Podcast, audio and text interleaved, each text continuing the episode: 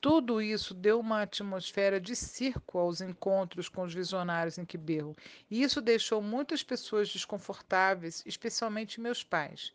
Eles adoravam a pureza das aparições que os visionários estavam recebendo, mas detestavam a ideia de que um verdadeiro milagre estava sendo usado para propósitos políticos. A multidão cresceu de forma ingovernável o que era uma má notícia para mim e meu ardente desejo de ir a Quiberro, ouvir os visionários e conhecer pessoalmente Segatacha. À medida que os agrupamentos de pessoas se tornavam cada vez maiores, os apelos aos meus pais para que me deixassem ir em uma peregrinação se tornavam cada vez mais ineficazes. Isso está fora de questão, especialmente agora que o presidente esteve lá. Quem sabe o que pode acontecer? Disse papai recusando mais um de meus infindáveis pedidos para me juntar a ele em sua próxima peregrinação. Você pode ser pisoteado até a morte por aquela multidão, acrescentou minha mãe, que, em se tratando da segurança de seus filhos, era preocupação em pessoa. Mas eu vou fazer 13 anos em janeiro, protestei. Eu sou quase da mesma idade do próprio Segatacha. Mas você não é o Segatacha, Maculê declarou firmemente meu pai. Acho que vou esperar até que você faça 16 anos antes de deixá-la ir a Quiberro para ver Segatacha. Não, interveio minha mãe enfaticamente. Ela não pode ir enquanto não tiver pelo menos 18 anos. Ok, você pode ir a Quiberro no seu aniversário de 18 anos, papai decretou. Não, espere. Ela fazer 21 anos, Leonardo. Ah, deixe isso para lá resmunguei. Eu sabia que não estava fazendo nenhum bem à minha causa, argumentando com esses dois, que eram motivados pela razão, pelo amor e pelo imperativo paternal de protegerem seus filhos do mal. Eu percebi que teria de esperar muito tempo para encontrar Segatacha pessoalmente e conhecer Quiberro em primeira mão. Mas isso não significava que eu teria de esperar tanto para saber mais a respeito dele e me tornar parte da coisa toda. Eu estava comprometida e determinada a aprender tudo que pudesse sobre Segatacha e as aparições. Essa determinação se enraizou profundamente em meu coração, acabando por se tornar uma obsessão, mas das saudáveis, que eu, obviamente, alimento até hoje. Eu ouvi centenas de horas de gravações das aparições que o padre Ragema trazia para Mataba após suas viagens para Quiberro. Também redobrei meus esforços em arrancar de meu pai detalhes sobre os aparecimentos de Segatacha no palco, logo após ele retornar de uma visita a Quiberro. Esses esforços eventualmente se expandiam também para meus dois irmãos mais velhos, que eram sortudos o suficiente para poderem acompanhar papai em várias peregrinações, porque eles eram garotos e mais velhos do que eu. Pobres Ai Mabel e Damascene. Eu deixei os dois malucos de tanto interrogá-los por horas a respeito de toda palavra, expressão facial e tom de voz de Segatacha havia usado durante uma aparição. Como vou contar em próximo capítulo, eu finalmente tive a abençoada oportunidade de me encontrar face a face com Segatacha enquanto era estudante universitária na Faculdade Butari.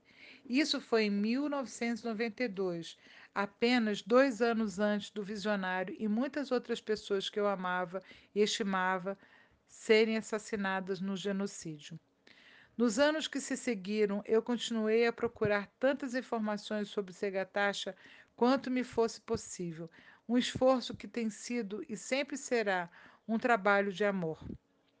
Através do meu encontro pessoal com Segatacha e das entrevistas que fiz com aqueles que o conheceram, o que restava de sua família e as pessoas que passaram décadas investigando as aparições vistas por ele, eu reconstituí a biografia dos primeiros anos deste incrível jovem, um dos poucos visionários dos tempos modernos, um garoto que o Senhor tirou da obscuridade com o objetivo de pregar a palavra de Deus para o mundo.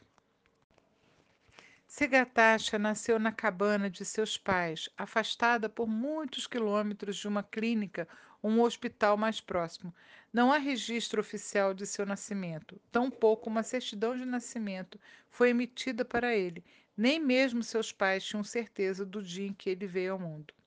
O que se consegue afirmar com alguma certeza é que Segatacha nasceu em algum dia de julho de 1967, em um lugar chamado Muora, localizado na província ruandensa de Gikongoro, na parte sul do país, não muito longe da divisa com o país vizinho Burundi. Muhora era mais um pequeno agrupamento de cabanas de barro e currais de cabras do que uma verdadeira comunidade de pessoas. E uma vez que Muhora não estava ligado ao resto de Ruanda por estrada, se você vivia lá e queria ir a algum lugar, teria que ir a pé. A maior aldeia mais próxima era Quiberro, que ficava a mais de uma hora de caminhada através de florestas, riachos e campos. O pai de Segatacha, Matabaro, e sua mãe, Bucandekese, eram paupérrimos e rústicos pastores, que vinham de uma longa linhagem de paupérrimos e rústicos pastores. O casamento deles foi arranjado de acordo com o costume, em uma cerimônia tribal tradicional. Eles não se casaram em uma igreja porque eram pagãos, nunca tinham visto uma igreja e não saberiam o que fazer se estivessem em frente a um altar. Ainda que fossem estranhos um ao outro, quando se casaram e não tivessem dinheiro algum, um profundo amor e respeito surgiu e cresceu entre Matabaro e Mukandekese.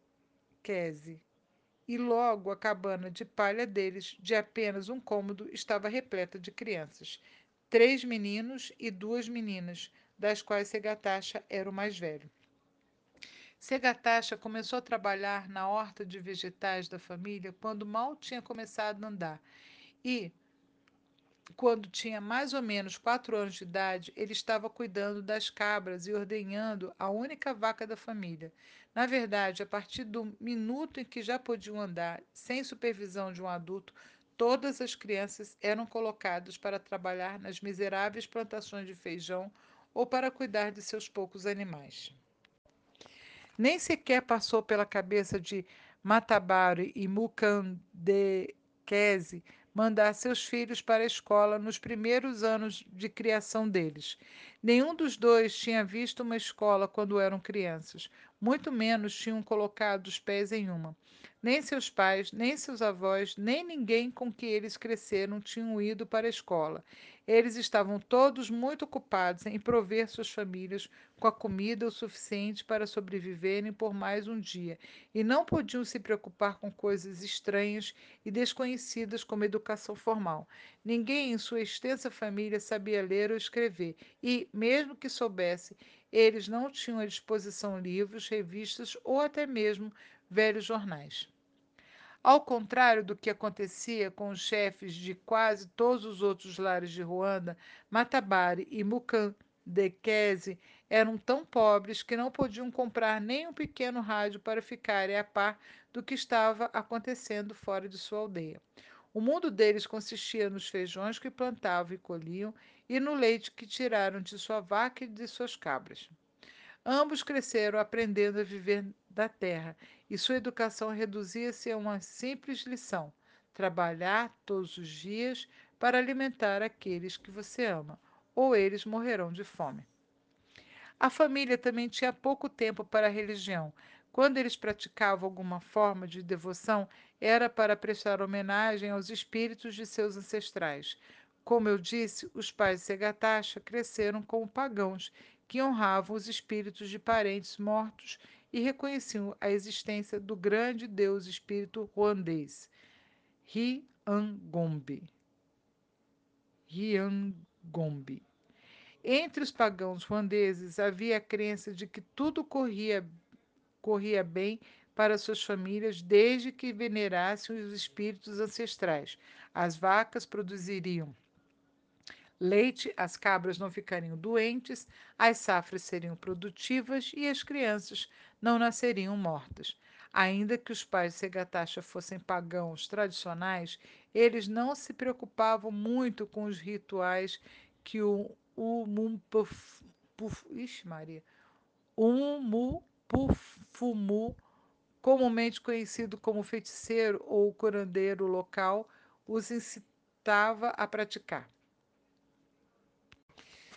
Segatacha estava ciente de que Ryangombe era o principal deus no mundo espiritual e, para o visionário, Jesus Cristo era um tipo de divindade cujo nome era invocado por trabalhadores do campo quando se machucavam ou para amaldiçoar uns aos outros quando se envolviam em uma briga.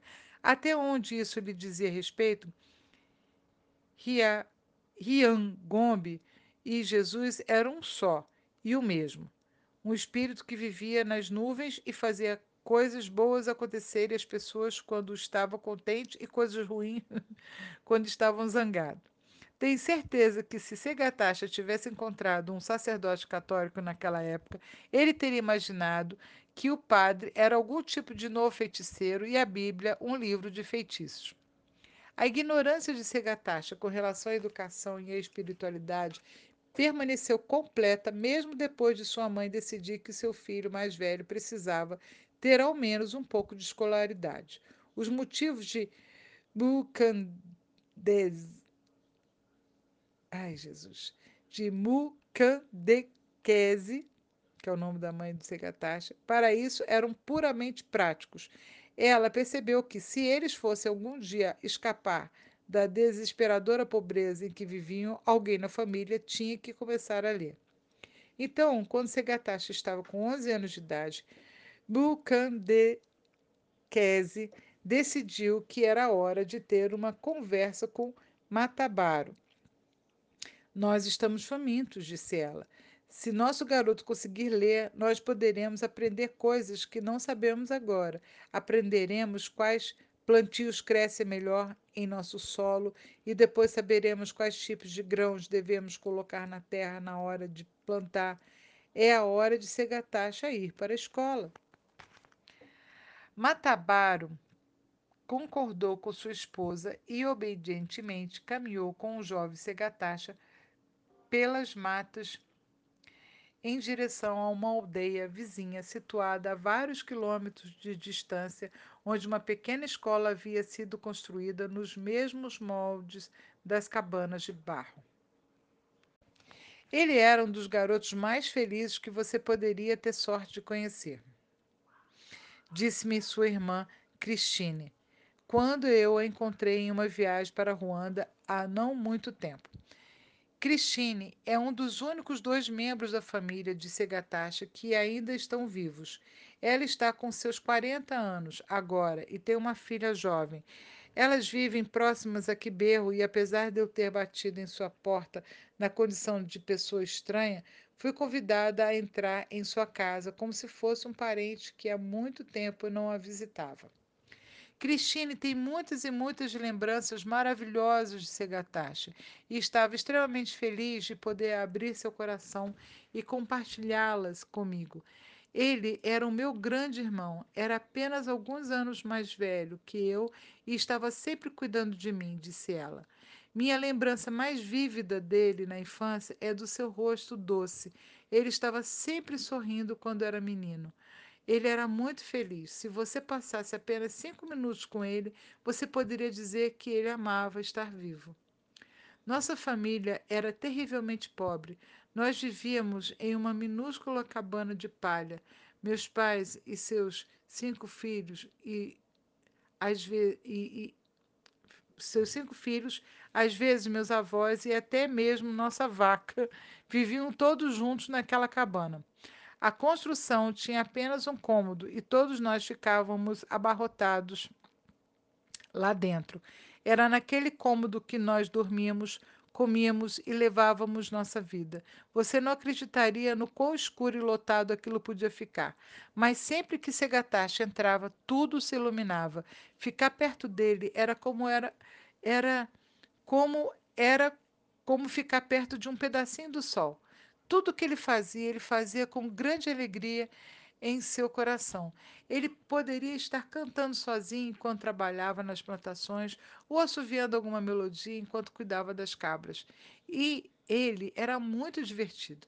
Lembro-me de um dia, quando eu tinha apenas quatro ou cinco anos, em que eu estava reclamando que a cabana estava muito quente e cheia para dormir. Eu disse que me sentia como se estivesse pegando fogo. Após eu finalmente ter conseguido dormir, acordei com um susto quando senti o frio repentino de um balde de água gelada sendo derramado em meu rosto. Segatacha tinha ido até o córrego e enchido um balde de água para me refrescar. Quando pulei da cama, ele disse: Você pode relaxar agora, Christine, pois acho que já apaguei seu fogo. Depois disso, nós ficamos rindo até a barriga doer. Após rir discretamente um pouquinho, lembrando-se do episódio, Christine continuou a rememorar. Segatacha também era um garoto muito sério e consciencioso. Ele era o filho mais velho e sentia grande responsabilidade para com o resto de nós. Apesar de não conseguir ficar trancafiado em uma sala de aula, ele fez com que nós, as crianças mais novas, tivéssemos alguma educação. Ele nos levava para a escola e se certificava de que permaneceríamos dentro da sala até a aula começar. Graças a ele, fui até a sétima série e aprendi a ler e escrever. Segatacha também trabalhava mais pesado do que qualquer outra pessoa da família. Ele sentia que era seu dever cuidar de nós e garantir que todo mundo em casa tivesse o que comer. Houve um ano, acho que foi quando ele tinha uns 12 anos, mais ou menos, em que perdemos nossa safra de grãos. Pois bem, meu irmão amava estar com a família, mais do que qualquer outra coisa, mas ele não podia suportar a ideia de que qualquer um de nós pudesse passar fome. Assim, tão logo percebeu que nós não conseguiríamos colher a nossa safra, ele correu procurar trabalho e conseguiu emprego como pastor com um próspero fazendeiro que morava a vários quilômetros de distância. Mas ele não tinha dito a nossos pais que iria para tão longe, provavelmente porque ele sabia que não deixariam ir. E por ele ter evaporado sem deixar qualquer vestígio, eles, após descobrirem que ele estava sumido, ficaram fora de si de tão preocupados. Então, um belo dia, após várias semanas, alguém que trabalhava para aquele próspero fazendeiro deixou alguns sacos de arroz e feijão em nossa casa e disse-nos que aquela comida era o pagamento pelo trabalho de Segatacha. Papai foi direto para a fazenda e trouxe o garoto de volta. O fazendeiro disse a meu pai que odiava ter que ver Segatacha ir embora, pois ele nunca tinha visto um trabalhador tão empenhado, tão empenhando, empenhado quanto meu irmão. Ele acrescentou que Segatacha tinha rapidamente conquistado boa reputação por ser um empregado honesto, zeloso e de bom caráter. Segatacha Levou uma surra de meu pai por ter saído por aí sem permissão, mas ele sorria durante todo o tempo em que papai gritava com ele, pois estava muito feliz de ter voltado para sua família. E no jantar daquela noite, todos nós estávamos felizes, graças ao arroz e feijão proporcionados por Segatacha. Todo mundo ficou com o estômago cheio pela primeira vez em muito tempo. Mais tarde, naquela noite, Segatacha confessou para mim que foi dormir chorando todas as noites enquanto esteve fora. Eu ficava com tanta saudade de casa quando eu ia deitar, disse-me ele, que pensava comigo. Rian Gombe, Deus de Ruanda, se minha família não estivesse passando fome, eu voltaria para a nossa cabana neste exato segundo e nunca deixaria meu lar outra vez. Este é apenas um exemplo do quanto ele era amável e gentil. Ele nasceu com um belo coração. Christine passou a me contar que, apesar de Segatacha ter sofrido muito com a solidão quando saiu de casa pela primeira vez, ele não hesitou em sair de novo no ano seguinte, quando a colheita da família se perdeu pela segunda vez e eles estavam passando fome. Em uma certa manhã, ele se levantou e viu que a tigela do café da manhã das crianças estava vazia. Ele pegou seu cajado e disse: Estou indo arranjar algum dinheiro para comida. Então saiu pela porta e se foi por mais dois meses. Mas dentro de poucos dias após a sua partida, ele já estava mandando dinheiro para casa, o que fez com que meus pais pudessem comprar comida para alimentar o resto de nós. No decorrer do tempo, descobrimos que Segatacha tinha organizado um grupo de garotos que trabalhavam em fazendas e que, como ele, também estavam enfrentando tempos de dificuldades econômicas, e os conduziu para as margens de um dos rios mais rápidos e intensos do sul de Ruanda.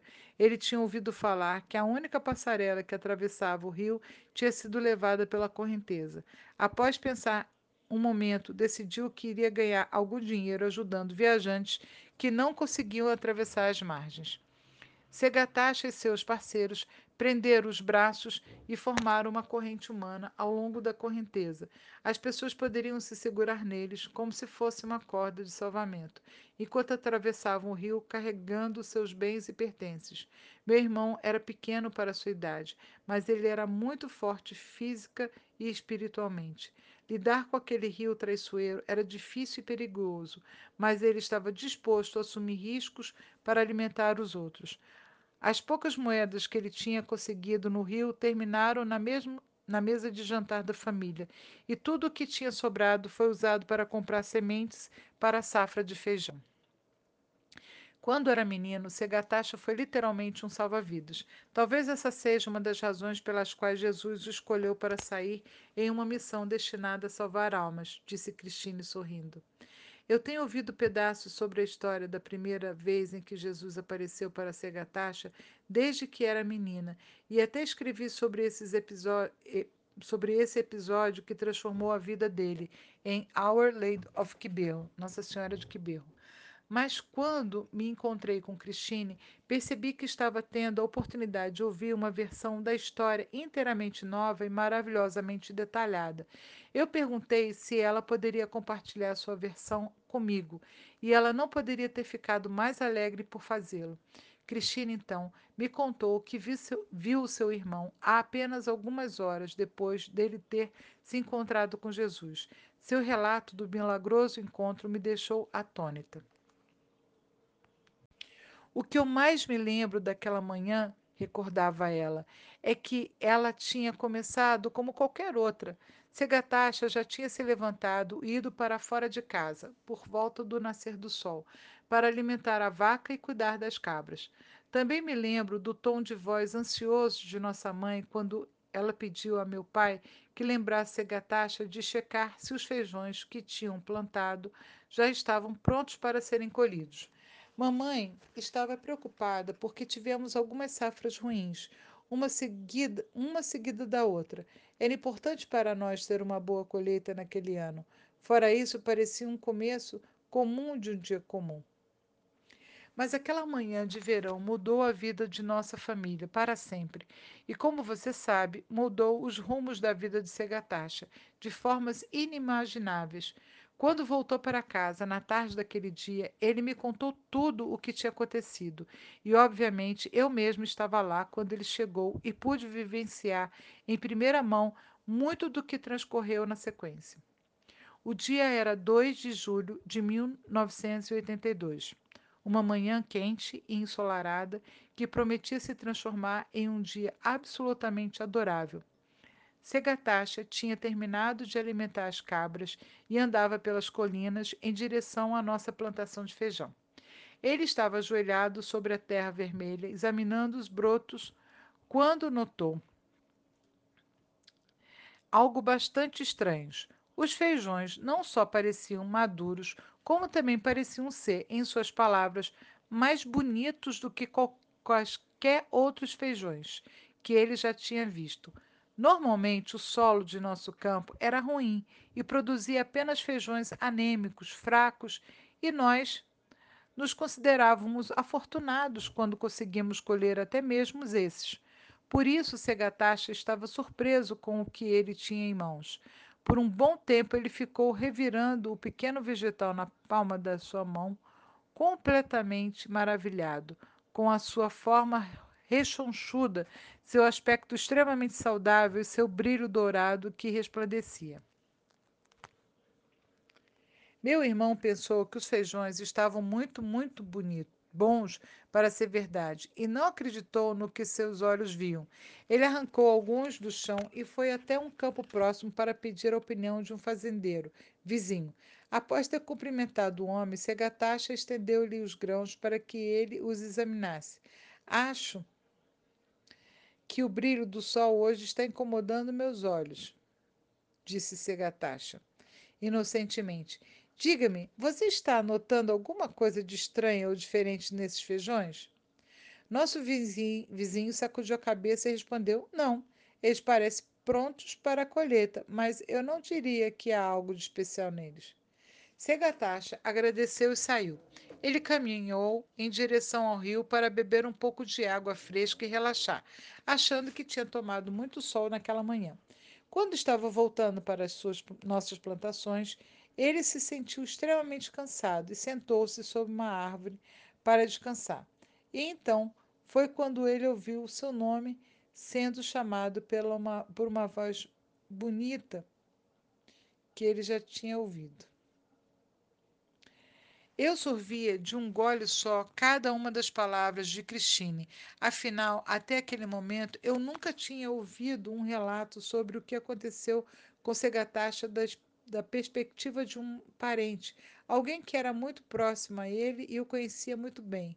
Eu percebi a forma como ela muitas vezes fazia algumas pausas ao relembrar as memórias que tinha de seu irmão parecendo ponderar sobre a alegria que ele trouxe para sua vida e sobre a tristeza que ela sofreu após perdê-lo. Ela enxugava lágrimas de alegria e tristeza alternadamente. À medida que, suas, que sua história progredia, ela deu o seu seio à sua filha mais nova, ainda bebê, para que mamasse. Ninguém percebe, mas essa doce criancinha tem os mesmos olhos de Gatacha. Não é um, não é docinho? Murmurou ela para a criança que já estava mamando. Voltando à sua história, ela continuou. Segatacha disse que a voz que ele ouviu, chamando-o enquanto estava sentado sob a árvore, era de um homem, mas o que era mais, que era uma voz muito mais amável e gentil do que a voz de qualquer outro homem que ele já tinha conhecido. Em seguida, Christine contou-me o que Segatacha disse na época, usando as palavras dele. A princípio, pensei que o calor do dia estava me dando alucinações. Eu estava vendo feijões incrivelmente belos e depois, repentinamente, estava ouvindo uma voz também incrivelmente bela. Eu olhei em volta para ver quem poderia estar me chamando tão docemente, mas não havia ninguém por perto. Eu imaginei que era apenas o vento soprando por entre os ramos da árvore e fechei meus olhos para tirar uma soneca. Mas então ouvi a voz outra vez e ela disse: Você aí, meu filho? Rapidamente olhei em torno mais uma vez, mas ainda não conseguia ver ninguém.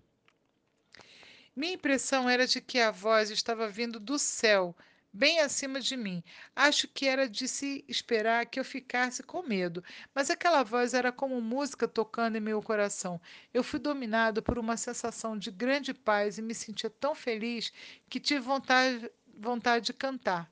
E depois a voz se dirigiu a mim pela terceira vez, dizendo: Você aí, meu filho, se você receber uma mensagem para transmitir ao mundo, você irá transmiti-la?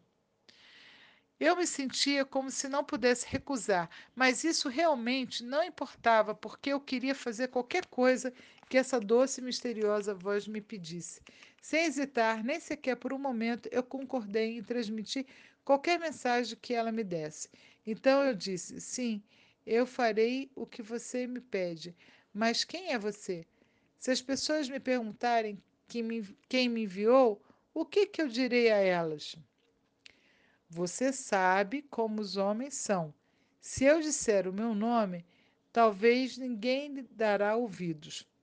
Ouço os homens dizerem confiar nele. Não. Ouço os homens dizerem que se alguém vier em nome de Jesus Cristo, não se deve confiar nele. Veja, eles podem não entender e não acreditar se você revelar a minha identidade. Página 91.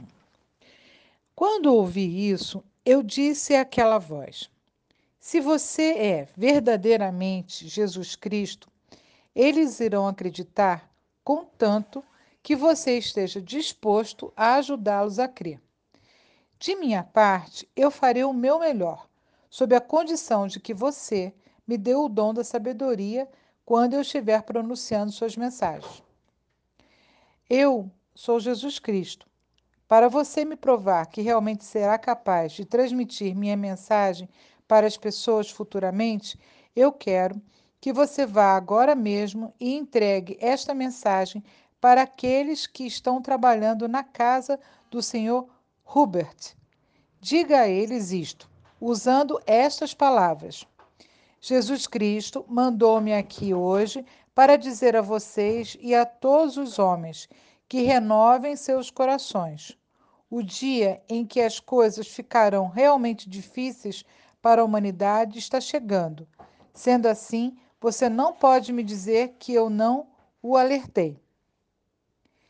Christine terminou de amamentar seu bebê e disse: Segatacha fez o que Jesus pediu para ele fazer.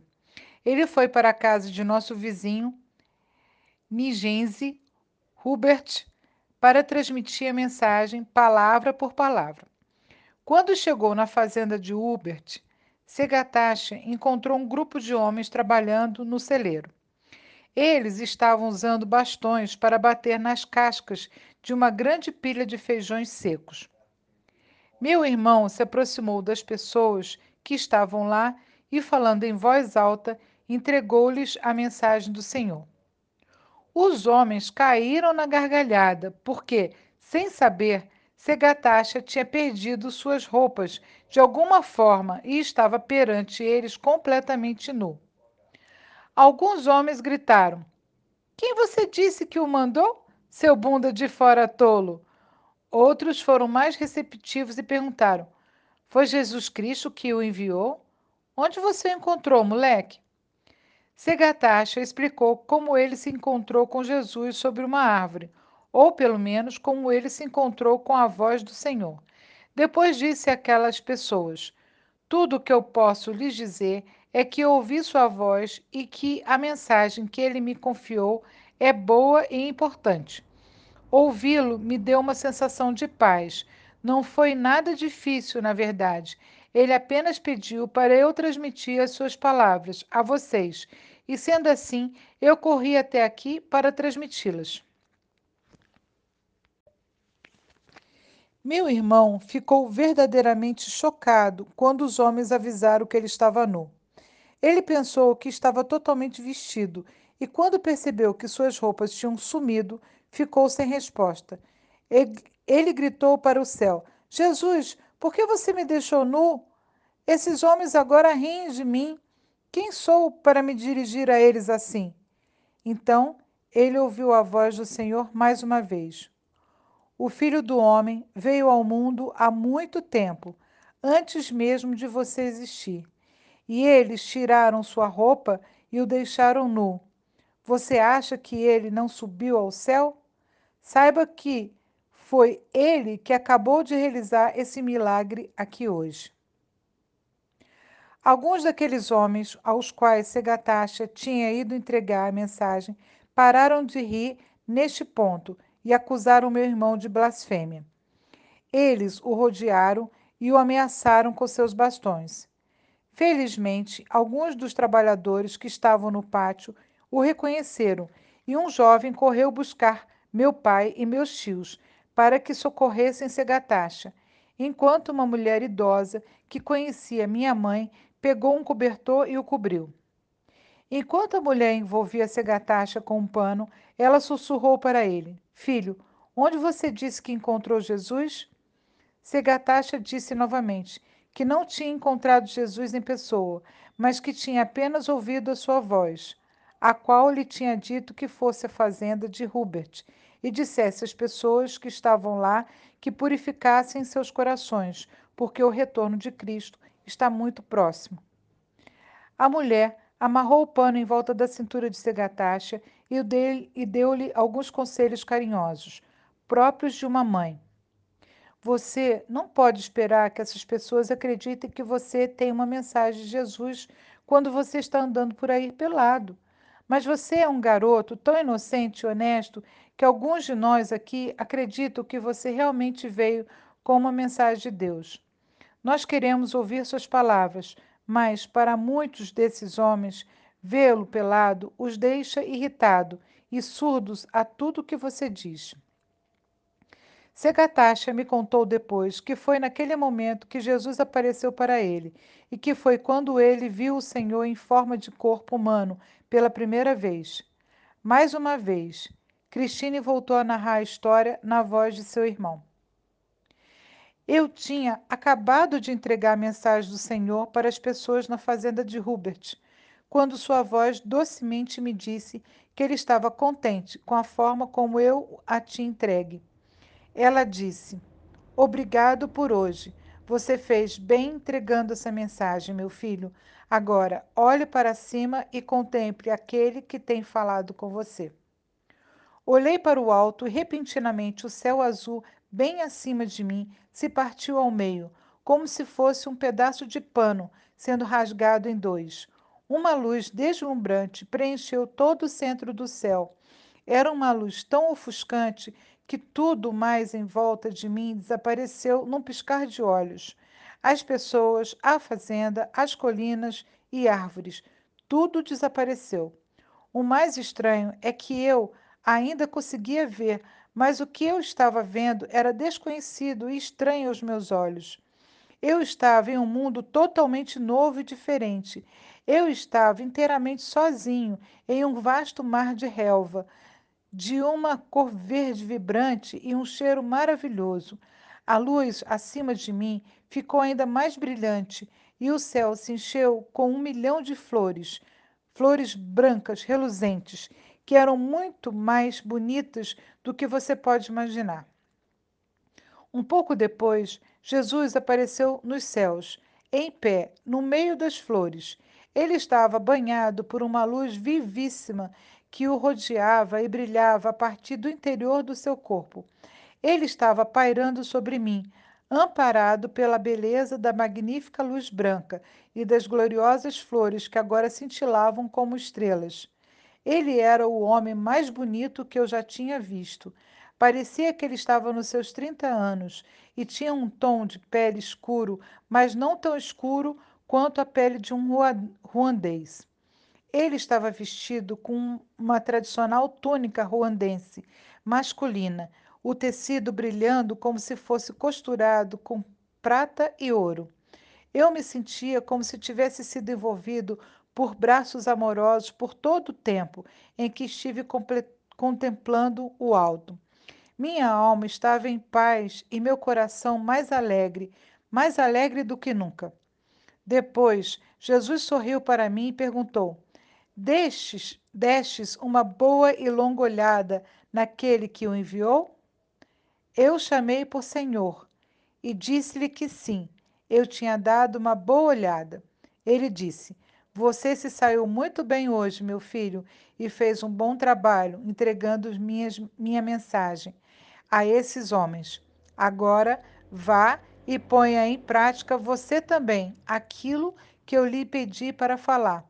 Se você continuar se saindo bem, eu irei vê-lo novamente muito em breve. Após uma pausa, para que eu pudesse assimilar tudo isso, Christine continuou, voltando a usar suas próprias palavras novamente. Quando a mente de Sagatacha foi trazida de volta para este mundo, ele estava bem no meio do pátio do Sr. Hubert. Enquanto ele estava em seu transe, Muitos dos homens da fazenda o rodearam. Alguns ficaram enormemente irritados e balançavam seus bastões para ele, como que ameaçando espancá-lo violentamente.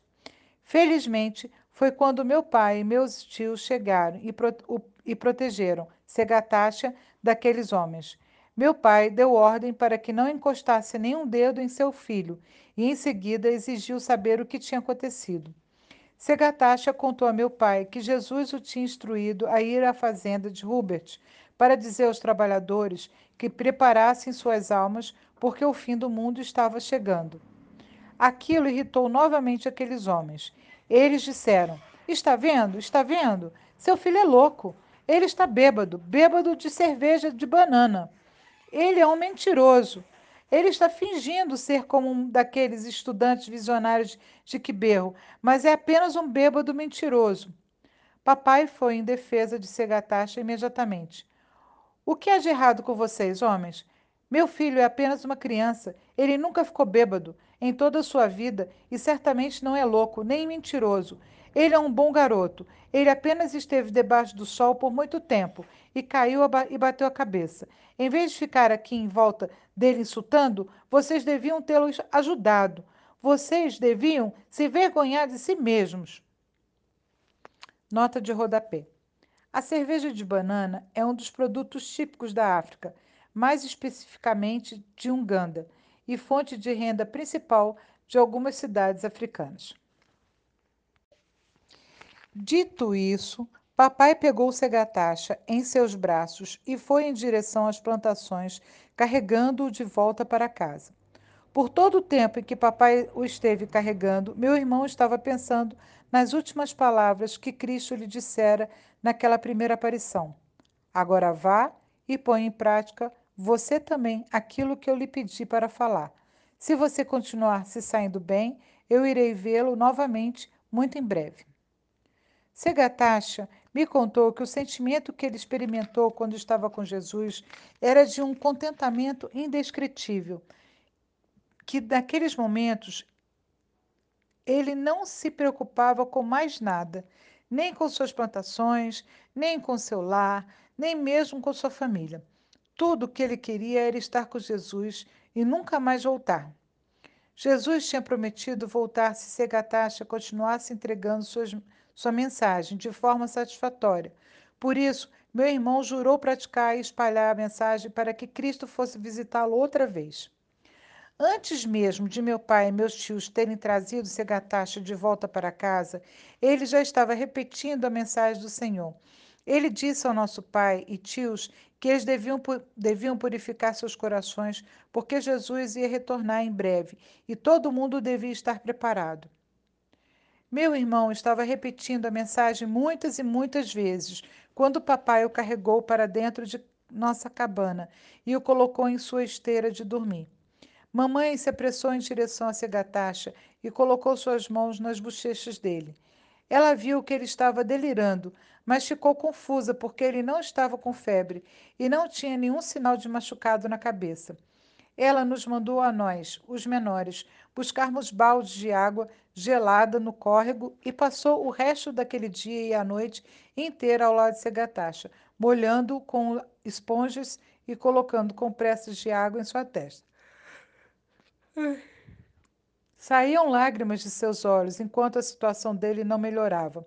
Mamãe temia que alguma pessoa vingativa tivesse envenenado seu filho mais velho, ou pior, que Segatacha tivesse de algum modo ofendido alguma bruxa local, a qual poderia ter usado magia negra, negra para lançar um feitiço nele. Enquanto isso, pessoas da fazenda de Hubert começaram a fofocar sobre o garoto pelado que afirmava ser mensageiro de Deus. Por volta do nascer do sol, no dia seguinte, umas duas dezenas de pessoas tinham se juntado em volta de nossa cabana e pediam para ver o garoto que tinha conhecido Jesus. Algumas, alguns estavam praguejando contra ele e toda a nossa família, chamando-nos de pagãos, idólatras, dizendo que estávamos insultando Jesus mas outros queriam ouvir o que o Senhor tinha dito a Segatacha. Meus outros irmãos e eu estávamos completamente confusos. Nós não sabíamos quem era Jesus e o porquê das pessoas estarem tão bravas com Segatacha, que era o garoto mais agradável do mundo. Eu me lembro de meu pai que ficou muito enternecido e preocupado com a saúde de Segatacha, saindo enfurecido de nossa cabana e gritando com as pessoas que estavam fora para que elas se retirassem dali. Meu filho está doente. Por que vocês ficam nos incomodando? Saiam de perto da nossa casa. Todo esse barulho está deixando minhas cabras nervosas. Saiam daqui antes que vocês façam elas fugir. Nós somos trabalhadores pobres. Não podemos comprar animais novos. Deixe-nos em paz. Depois, papai voltou para dentro da cabana e começou a gritar com Segatacha. O que há de errado com você? Por que você está falando todas essas coisas sem sentido? Você não está doente? Você não bateu a cabeça? Você está perfeitamente são e saudável? Então por que você fica aí sentado, balbuciando coisas sobre alguém chamado Jesus, quando deveria estar colhendo feijões antes que eles comecem a apodrecer no chão? Nós nem sequer sabemos quem é este tal de Jesus. Mais pessoas se juntavam do lado de fora, dezenas e dezenas de pessoas, e Segatacha se levantou de sua esteira e saiu para o nosso jardim, em frente de casa, para ir ao encontro delas. Imediatamente ele caiu de joelhos no chão, lamacento, e entrou em outro estado de transe. Eu acho que era o início da segunda aparição de Cristo para ele, mas eu não pude ver muita coisa. Papai me levou para dentro de casa e fechou a porta com força, dizendo: Esse garoto está fazendo gracinhas. Ele pode ficar fora de casa para sempre, no que depender de mim. Veja bem aquelas, aqueles lunáticos chegando para ver ele. Metade do povoado está lá, lá fora agora. Eu não quero nenhum de vocês prestando atenção naquele, nele quando ele estiver assim. Minha mãe estava desvairada. Ela tentou sair para ter certeza de que seu filho estava bem, mas papai não deixou. Eu não sei por quanto tempo ficamos sentados no escuro naquele dia de verão, esperando que Segatacha terminasse, seja lá o que ele estivesse fazendo lá fora. Mas, quando ele finalmente abriu a porta e entrou, ele estava sorridente e muito sereno. Papai começou a interrogá-lo na mesma hora. Quem é ele? Quem é esse Jesus que tomou conta do seu cérebro? Ele é algum tipo de novo Deus espiritual que eu nunca ouvi falar ou é algum tipo de curandeiro? Quem é ele? Responda já, garoto. E então, pela primeira vez, Segatacha tentou explicar para a nossa família quem era Jesus. Exatamente. Tudo que eu posso diz, lhes dizer agora é que Jesus veio me ver e que ele vive em um paraíso além deste mundo ele é um ser muito melhor do que qualquer outro ser humano que eu já conheci ou vou conhecer. Seu poder é magnífico e tremendo, mas assim é o poder do amor. Ele ama todas as pessoas do mundo com uma força maior do que o calor do sol. Seu amor é mais potente do que a força de mil cachoeiras. Ele criou esse mundo e tudo o que está nele, incluindo todas as pessoas de todos os lugares. Ele me contou que o mundo irá acabar em fogo e que ele retornará ao mundo para levar consigo todos os que vivem com o coração puro e o amam, para que subam ao paraíso e vivam com ele para sempre. Mas nossos corações devem estar puros quando ele retornar.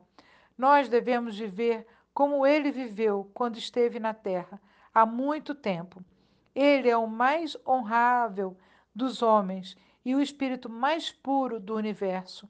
Nós devemos respeitá-lo, reverenciá-lo e amá-lo com todo o nosso coração e alma. Nós devemos fazer o que ele nos pede, sem questionar. E agora eu devo compartilhar a mensagem que ele me deu com aqueles que vieram até nossa cabana, procurando por suas palavras. Após dizer isso, Segatacha levantou-se de sua esteira e foi para fora ao encontro das duas ou três pessoas que ainda estavam na frente de nossa casa. Ele disse a elas: Haverá muito sofrimento no mundo nos dias que virão. Muitas lágrimas irão rolar se as pessoas de todo o mundo não levarem vidas puras e não transformarem seus corações e começarem a amar verdadeiramente Jesus e uns aos outros. Todos vocês devem renovar seus corações e se prepararem para encontrar Jesus quando ele retornar. Meu pai estava furioso. Ele correu para fora e grudou nas orelhas de Segatacha e o arrastou de volta para dentro de nossa cabana. Ele o surrou com muita força e durante um bom tempo, mas meu irmão não reclamava. Em vez disso, ele apenas perguntava a papai se ele o deixaria sair para transmitir a mensagem do Senhor para as pessoas do mundo. Isso só fazia crescer a fúria de meu pai ainda mais. Você não vai a lugar nenhum e não vai falar com ninguém, gritou papai. Ele pegou uma corda e amarrou as mãos e pés de Segatacha. Eu vou te soltar quando você concordar em parar de falar abobrinha e voltar ao trabalho nas plantações. Até lá, você vai ficar bem aí onde está. Mas, na manhã seguinte, quando acordamos, vimos que as amarras de Segatacha estavam desfeitas e que ele estava lá fora, em nosso jardim, novamente. Estava de joelhos e olhando para o céu.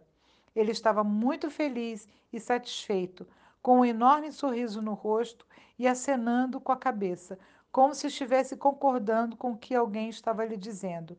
Dezenas de pessoas pararam para olhá-lo com um silêncio maravilhado e muitas outras chegavam a cada minuto. Eu não sabia disso naquela hora, mas naquele exato momento, Jesus estava conversando com Segatacha.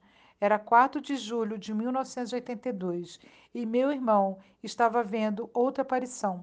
Felizmente, papai tinha saído para colher nosso feijão, senão ele teria dado uma surra em Segatacha naquela hora e lá mesmo, não importasse com quem ele estivesse conversando. Pareceu que se passaram muitas horas. Segatashi estava dizendo coisas que eu não conseguia compreender naqueles dias, mas depois aprendi que eram orações e coisas da Bíblia que Jesus estava lhe ensinando. Em algum momento naquela tarde, ele finalmente se levantou e começou a pregar para a multidão que tinha se reunido. Eram pelo menos 400 ou 500 pessoas, todas com os olhos colados em meu irmão. O que ele falou para elas foi o seguinte: Jesus está dizendo isto a vocês: que cada um de vocês procure a minha verdade e siga o caminho que tracei na Bíblia para toda a humanidade. Que cada homem e mulher seja fiel a cada palavra que eu falei. Que todos os que sabem que eu caminhei um dia sobre esta terra estejam cientes de que eu retornarei a este mundo e que todos terão de prestar contas a mim, para que eu julgue a fim de saber se viver, viveram suas vidas de acordo com minhas palavras. Pois minhas palavras são um tesouro celestial. Todos os que buscam por prazeres mundanos em vez da verdade de minhas palavras estão pondo em risco suas almas eternas. Vejam minhas palavras em Mateus capítulo 24, versículo 35. Passarão o céu e a terra, minhas palavras, porém, não passarão. E leiam minhas palavras que foram registradas na Bíblia, para vocês terem certeza de que tudo o que eu digo lá é verdadeiro e que certamente acontecerá. Cristine sorriu, sorriu ao se lembrar. Minha irmã, meus irmãos e minha mãe estavam chocados de ouvir o nosso time do Segatacha falar tão confiantemente e com tanta autoridade para tantas pessoas, incluindo muitas pessoas muito estudadas, padres e ministros. Nós prestávamos atenção em cada palavra que ele disse, mas falhamos completamente em tentar entender de onde ele tinha tirado tantas informações. Segatacha não sabia ler absolutamente nada, nunca tinha entrado em uma igreja e nunca tinha visto uma Bíblia. Naquele momento de sua vida, ele nem sequer sabia o que era uma Bíblia. E, contudo, lá estava ele fazendo citações da Bíblia. E mais tarde fomos informados de que as palavras que ele tinha citado eram exatamente as palavras do Novo Testamento, ou eram, ao menos, paráfrases bastante aproximadas. Notas de rodapé da página 99. Retirada da Bíblia de Jerusalém, nova edição, revista ampliada. Quarta impressão, 2006, em São Paulo. A Sagrada Escritura é a palavra de Deus, enquanto redigida sob a moção do Espírito Santo. Quanto à sagrada tradição, ela transmite integralmente aos sucessores dos apóstolos a palavra de Deus, confiada por Cristo Senhor e pelo Espírito Santo aos apóstolos, para que, sob a luz do Espírito de verdade, eles, por sua pregação, fielmente a conservem, exponham e difundam. Daí resulta que a igreja, a qual estão confiadas a transmissão e a interpretação da revelação, não deriva a sua certeza a respeito de tudo o que foi revelado, somente da Sagrada Escritura. Por isso, ambas devem ser aceitas e veneradas, com igual sentimento de piedade e reverência. Depois que falou com as pessoas, ele entrou em nossa cabana e nos deu adeus. Ele explicou: Jesus disse-me que devo ir a Quiberro, onde as estudantes visionárias estão falando com sua mãe. Ele disse que eu devo ir até lá para receber mais mensagens dele. Estou indo embora agora e vou voltar quando Jesus me falar para voltar. Segatacha partiu para Quiberro e não muito tempo depois ele começou a falar com Jesus no palco onde os três visionários estavam vendo a Virgem Maria. Tão logo isso aconteceu, ele se tornou famoso por todo o país. Milhares de pessoas vieram até nossa casa para ouvi-lo falar com o Senhor e para perguntar como era Jesus ou o que as mensagens significavam. Você não acreditaria no pandemônio que se criou depois que meu irmão se tornou conhecido em Quiberro. Nossas plantações foram pisoteadas pelas multidões e algumas pessoas derrubaram nossas cercas enquanto tentavam chegar mais perto dele. Eles quase destruíram nossa cabana procurando por alguma recordação que pudessem levar consigo. Eu me lembro de um homem enchendo seus bolsos com pedras de nosso quintal. Um garoto que pegou uma das ovelhas camis... das velhas camisetas segatacha em nosso varão, varal. e uma mulher que arrancou uma batata da nossa horta. Como se isso fosse algum tipo de relíquia santa. Enquanto...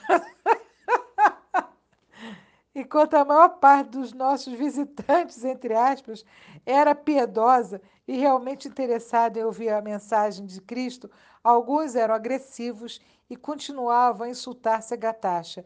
E o resto de nossa família, sempre que entrávamos ou saíamos de nossa cabana. Ai, meu Deus, o ser humano. Aquela situação era muito difícil para meu pai que não sabia lidar com todas aquelas pessoas e sentia que não conseguia mais proteger sua família. Também foi muito difícil para ele perder o seu filho, que sempre tinha sido um bom trabalhador. Segatacha ainda realizava sua, suas tarefas, mas quando Jesus falava para ele ir a Quiberro para compartilhar uma mensagem, ele partia no mesmo instante.